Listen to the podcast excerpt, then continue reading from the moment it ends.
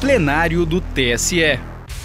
Direto do plenário, nesta quinta-feira, 20 de abril de 2023, o Tribunal Superior Eleitoral reformou o acórdão do Tribunal Regional Eleitoral do Ceará e reconheceu fraude à cota de gênero praticada pelo Partido Socialista Brasileiro nas candidaturas para o cargo de vereador em Tururu, nas eleições de 2020.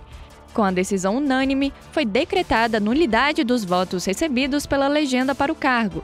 O demonstrativo de regularidade de atos partidários foi cassado, bem como os diplomas e registros a ele vinculados, com o consequente recálculo dos quocientes eleitoral e partidário. Ouça a íntegra do julgamento.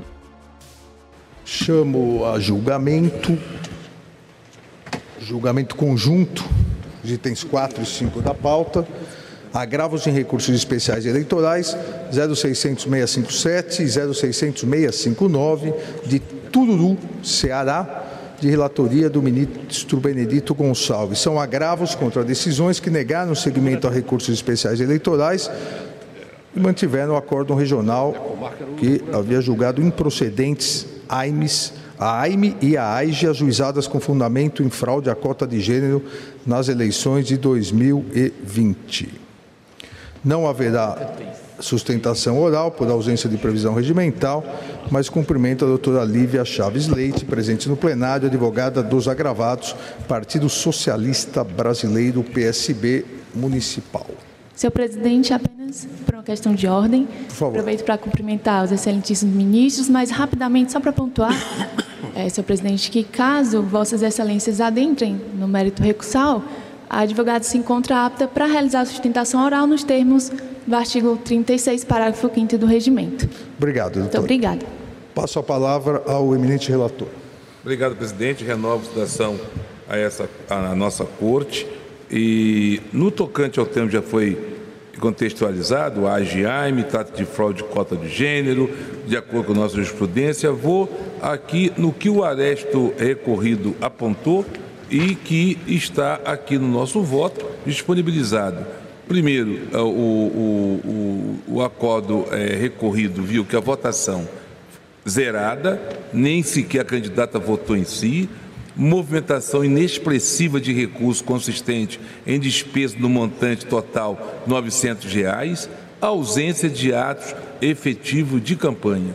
Em relação à movimentação dos recursos e à própria campanha, a Corte, a, a Corte assentou que, aspas, foram registradas despesas com serviços prestados por terceiro no valor de 600 reais e com a publicidade por materiais impressos no montante de 300 reais. Fecha aspas.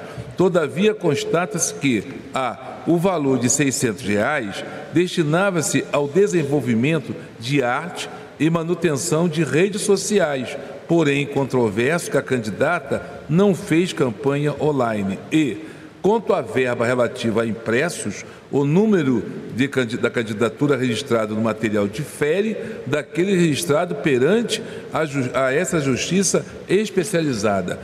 Com esse breve resumo, presidente, eu voto no sentido de dar provimento aos recursos especiais para julgar procedentes os pedidos formulados, formulados na AGE e na AIME e, por consequente, decretar a nulidade dos votos recebidos pelo partido é, para o cargo de vereador nas eleições de 2020, caçar o respectivo DRAP, os diplomas e os registros dos candidatos a ele vinculados, com recálculos consciente eleitoral e partidário, e declarar a inelegibilidade de Lucélia Guimarães Azevedo Bernardo pelo prazo de oito anos, no termo da lei, e determina a imediata execução do aresto, independente de publicação, comunicando com urgência ao Tribunal Regional Eleitoral respectivo.